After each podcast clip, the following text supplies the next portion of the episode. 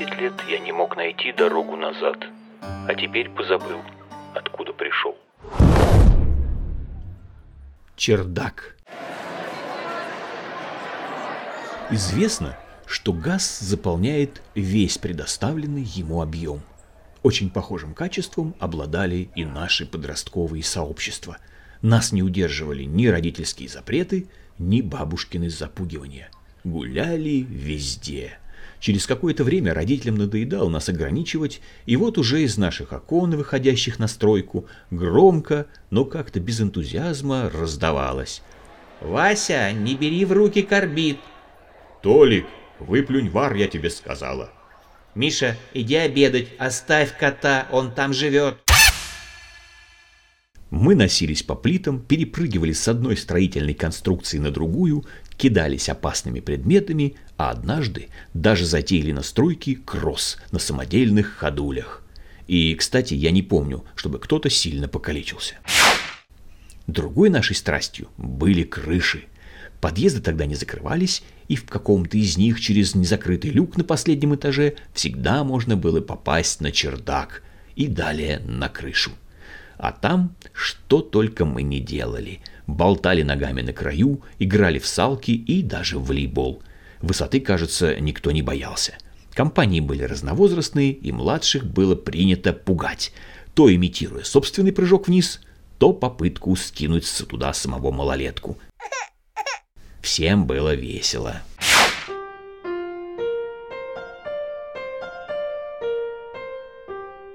Как-то придя из школы пораньше из отмененного урока, я был мобилизован на выгул младшего брата, которому тогда исполнилось, кажется, уже лет пять.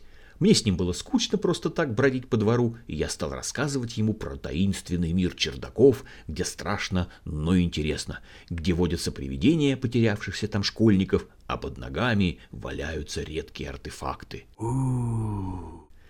Как ни странно, братик согласился на авантюру, и мы довольно быстро нашли в одном из подъездов незакрытый люк. Поднявшись по гремящей железной лестнице, мы попали в промозглый сумрак чердака.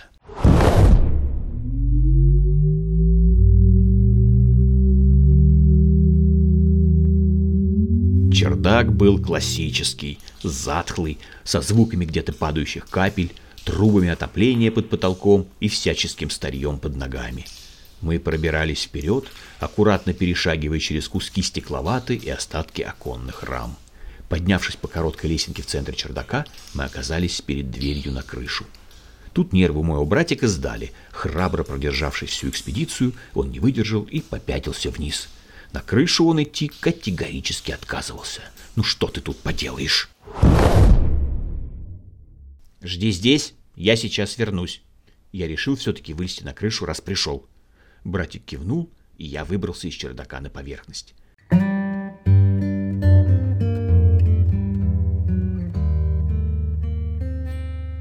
Весеннее солнце играло на телевизионных антеннах, а ветер пах молодыми листьями. Без компании здесь было делать нечего, я вздохнул и полез обратно. Когда глаза привыкли к темноте, я понял, что братик мой исчез. Не мог минуту подождать, вот ведь я разозлился и направился к выходу. Неужели он домой рванул? Я потянул за ручку люка и оцепенел. Люк был заперт снаружи.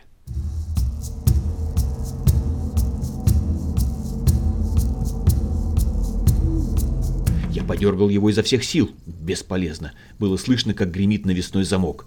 Кто-то запер меня на чердаке. Так, спокойствие. Я знал, что чердак у нас общий на шесть подъездов, так что у меня есть еще шанс выбраться. Я в припрыжку помчался вперед, спотыкаясь и стукаясь во все подряд. Итак, следующий люк. Заперто. Следующий тоже. Еще один. Опять неудача. Все люки были заперты. Я запаниковал и побежал дальше, хотя выходов там уже не было. В ту минуту я просто не мог остановиться. Движение придавало осмысленность моему положению. Я не сдался. Я что-то делал. Я же действовал.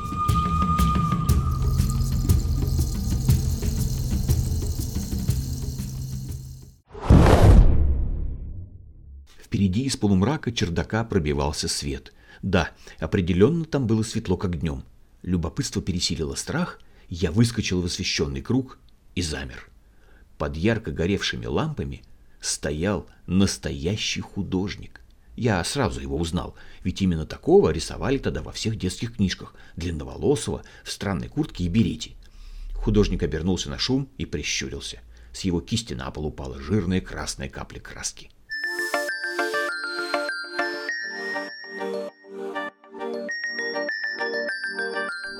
«Ты как сюда попал?» Его голос был глубокий и чистый. В третьем подъезде не заперто было. Я вытянул шею, чтобы увидеть картину, которую загораживала фигура художника. «Ну, иди домой, я занят». «Не могу, все выходы заперты». Со слезами на глазах вспомнил я о своем положении. «Я уже сбегал назад и все осмотрел». «Кто же идет назад, если хочет выйти?» – удивился он. «Выход всегда впереди». И он отвернулся к своей картине. «Что он имеет в виду? Где впереди?» – не понял я – и потер изо всех сил ладонями лицо. Когда я отнял руки и заморгал, разгоняя темные пятна перед глазами, то понял, что в упор смотрю на маленькую дверь в стене, разделяющую чердаки соседних корпусов нашего дома. Как же мы раньше ее не замечали? Я, не раздумывая, нырнул в темный проем. Сзади меня провожал одобрительный смех странного художника.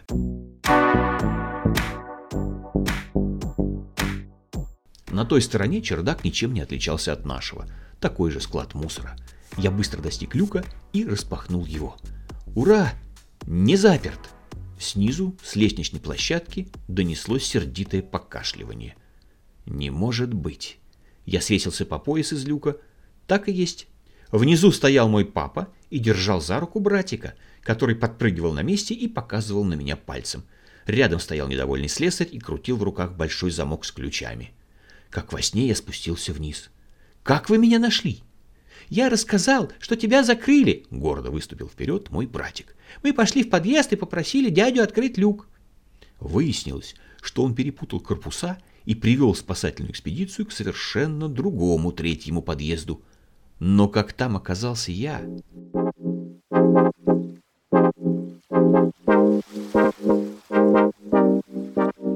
Как я и предполагал, о художнике никто и ничего не слышал.